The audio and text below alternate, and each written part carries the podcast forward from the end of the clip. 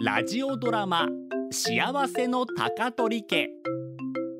福岡市早良区の2世帯住宅に暮らす高取家。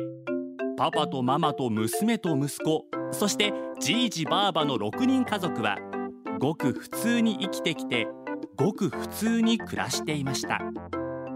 平凡な人々と平凡な毎日。それでも高取家の人々はとてもとても幸せなのでした。嘘泣きはほどほどに。その後。今日のメニューはハンバーグです。やったー。ふーん。あれ？シュンタ嬉しくないん？食べんでいいと。俊太はまだ機嫌の治らんとか。ほんとね。しょんぼりしてまあまあシュンタのためにすごく美味しいハンバーグ作ったんよ。一口食べて絶対美味しいけん。食べんでいいと。パパの大事なもん壊したけん。しょんぼりしとるふりをしとるな。違うもん。俊太ハンバーグ食べり。食べんそんなせっかく作ったのに。あーママ泣いてしまうよしゅんた嘘泣きか？嘘泣きはしません。マジに悲しんどうとってシュンタのためにハンバーグ作ったのに。じゃあしゅんたのハンバーグマリンにちょうだい。ダメ。食べんならいいやん。本当は食べると。でも俺しょんぼりしとうの見せたいけん。食べるけど食べんみたいにしとうと。姉ちゃんハンバーグ取らんであら正直者。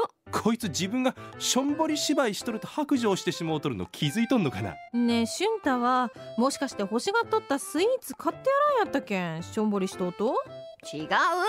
うんじゃあなんでしょんぼりしとうと？ママが山行きたいけん。俺ね公園のお砂で山作ってやりたかったと。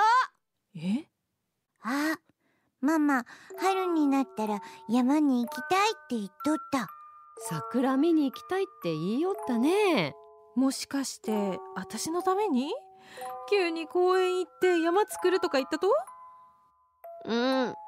けどママたつきくんのお城がいいと俺山作ったけどママたつきくんのお城が。あーシュンタごめん。ママのためにしてくれとったのにほんとごめんなさい。ひとみちゃん泣きよるやん。そんな気やないね。もうハンバーグ食べる。食べるんかい。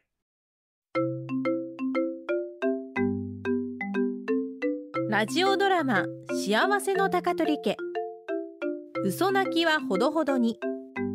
作池崎彩子阿久根智明。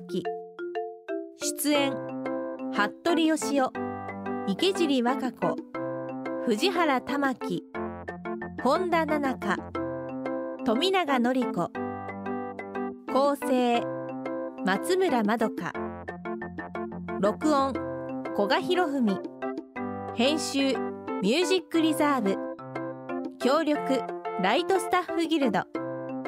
制作は RKB ラジオでした。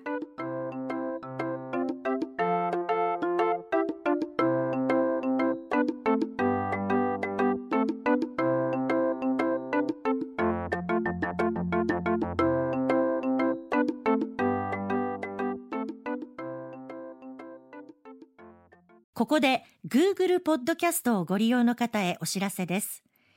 Google ポッドキャストは2024年6月23日をもってサービスを終了します。引き続きこの番組をお楽しみいただくには、ラジコ、Apple ポッドキャスト、Spotify、Amazon Music、YouTube Music、いずれかのアプリをご利用ください。これからも RKB ラジオのポッドキャストをお楽しみください。